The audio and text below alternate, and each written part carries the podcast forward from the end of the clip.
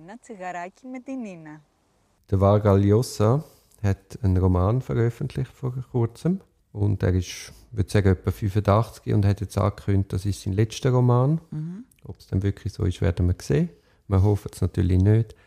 Und auf jeden Fall hat er gesagt, er, er schreibt jetzt noch ein Buch und er geht zurück in seine Jugend und beschäftigt sich vertieft mit Sartre.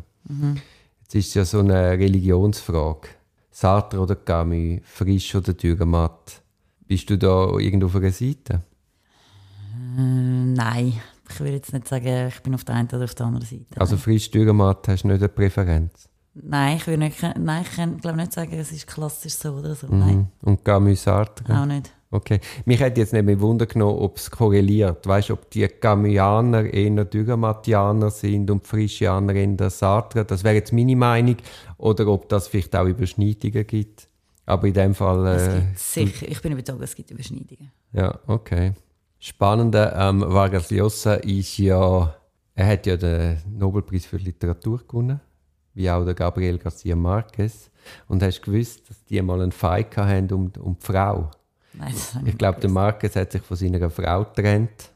Kennt die Umstände nicht. Das ist auch alles ein bisschen so im Dubiosen. Aber dann hat, glaube ich, der Vargas Llosa dieser Frau den Hof gemacht, der Mercedes. Und es ist dann aber zurück beim Marquez gelandet. Stimmig? ja, es hat, glaube ich, eine Freundschaft gekostet. Wahrscheinlich. Ja, wahrscheinlich.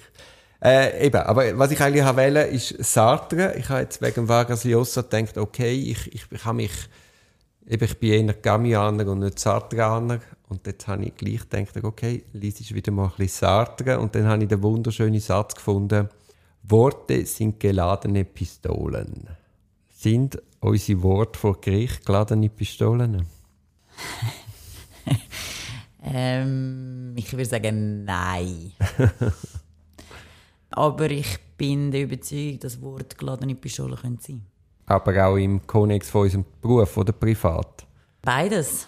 Definitiv beides. Ich glaube, Worte können mehr verletzen als Pistolen. Was sowohl aufs Private wie auch aufs, aufs Berufliche schlägt. Ja, nein, hast recht. Also Worte können unglaublich verletzen. Gibt es eine Strategie dagegen? Das Wort nicht verletzen. Das können abperlen lassen. Schutzwesten gegen Wort. Ich, ich würde sagen, wahrscheinlich im Privaten fast nicht möglich. Also wenn, also Worte können ja nur von jemandem bestohlen werden, wo einem nahe ist. Und dass es dort ein Rezept gibt, dass das einem abprallt, wäre mir nicht bekannt. Erachte ich auch als relativ schwierig.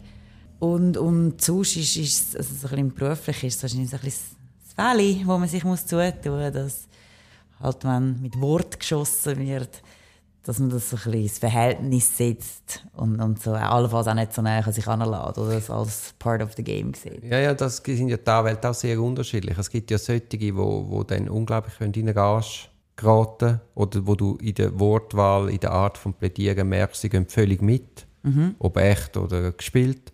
Und andere, wo, wo da können schon abstrahieren und die eigene Rolle deutlich sind. Ja, das ist eine. Und das andere ist auch, wie äh, kommt das an, wenn jetzt zum Beispiel ein anderer Anwalt, von mir aus ein Staatsanwalt, gegen einen schiesst.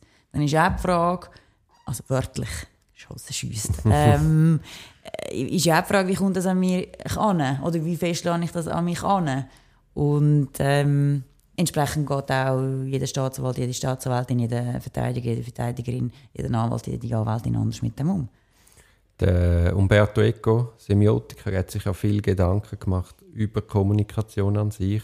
Und das ist ja das eine, was man sagt, dann, wie es du verstehst und was dann du wieder mit dem machst. Ja. Also das kann ja völlig in zwei Paar Schuhe sein.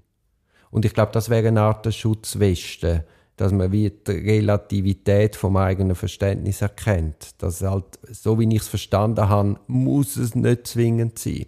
Und gerade wenn du zum Beispiel Wortprotokoll in einem Strafverfahren liest, also nur das Protokoll an sich, dann geht ja alles Nonverbale verloren. Und es ist ja nicht einmal O-Ton, sondern es hat einer verstanden und so wie er es verstanden hat und kann tippen, hat es reingetippt.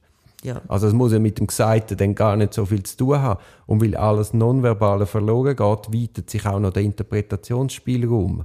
Ja, also es ist, ist schon meine Hoffnung, dass es so steht, wie er es gesagt oder sie gesagt Ja, aber auch dann, das Nonverbale transportiert Na- ganz viel, um es können einschätzen und jetzt auch im Privaten.